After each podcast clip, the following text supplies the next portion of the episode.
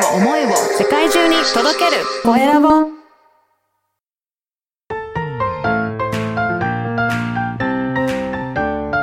聞く力能力技術魅力があるのに伝わらない社長へ。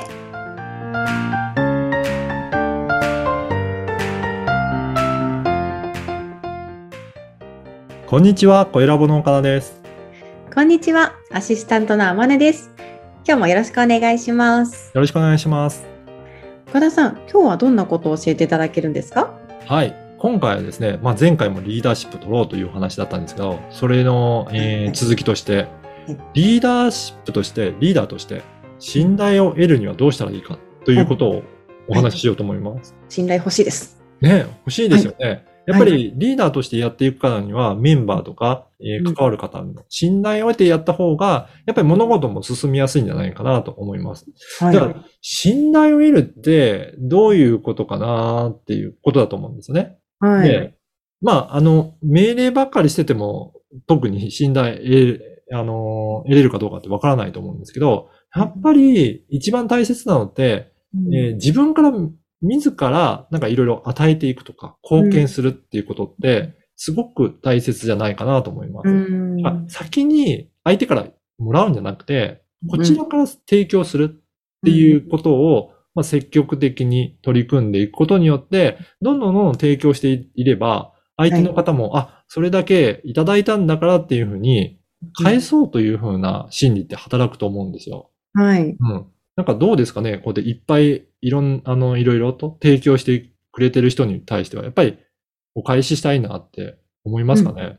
うんそうですね。私もあのお仕事をあのね、うん外注さんにこう振って、うん仲間に振ってるんですけども、やっうん。ぱりこう、相手がこう忙しくてちょっと手がつけれないところに関しては、うんあの私の方でやったりとかすることもあるんですよ。はい。はい。お手伝いしたりとか。うんそれでこう貢献っていうところにうんうん。ハマるのかなと思います。そうですね。あのーなのでやっぱりそうやって、えー、相手にお願いするだけじゃなくて自分からも貢献するような感じすると、そこで信頼を得られたりもしますし、で、えっ、と、他にもいろいろ貢献の仕方ってあって、えー、単なる、例えばお金を提供するだけではなくって、うん。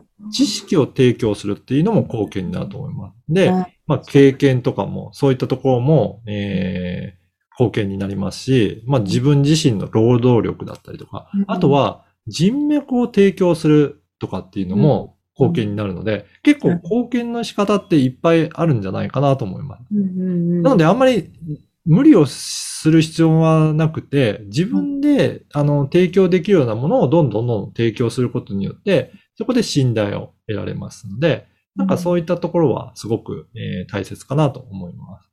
はい。なんか社長さんでもね、こう現場に自らこうね、降り立つ社長さんってすごい信頼されますもんね。そうですね。そうやってはいちゃんとしっかり現場のことを見てるとかっていうことですね。でまさに岡田さんですね。あ、ありがとうございます。あとは、あのーその方の雰囲気も結構重要じゃないかなと思うんですよ。はい。なんか、あのー堂々としたたつ、佇まいとか、うんうん。あとは、経験があって、何でも答えていただけるとか、そういった雰囲気を醸し出すっていうことも、実は、あの、信頼を得ることにも、ちょっと、あの、役に立つかなと思います。うん。なんか、おどおどしとしてて、なん、か、聞かれた質問に対しても、うんなん、か、曖昧な感じだったりとか、自信なさげに答えてると、あれうん、大丈夫かなっていうふうに、不安にさせてあったりすることもあるかと思うんですよね。そうですね。うん。それを、まあ、ある程度なんか、そこの答え方とか佇まいっていう、なんかこれも結構雰囲気を出すっていうのも重要じゃないかなと思います。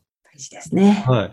なので、やっぱりそう言って、えー、まあ、自分自身の提供できるところをどんどん提供していって、えー、例えば、佇まいも、か、あの、とか、見え、あの、見れ方とかも変えてみるとか。はいで、あとは自分自身の提供できる、えー知識とかノウハウとか、技術力とか、労働力とか、なんかいろいろあると思うんで、そのあたりをまず相手の方に提供するっていうところから始めていただけると、信頼関係って作りやすいんじゃないかなというふうに思います。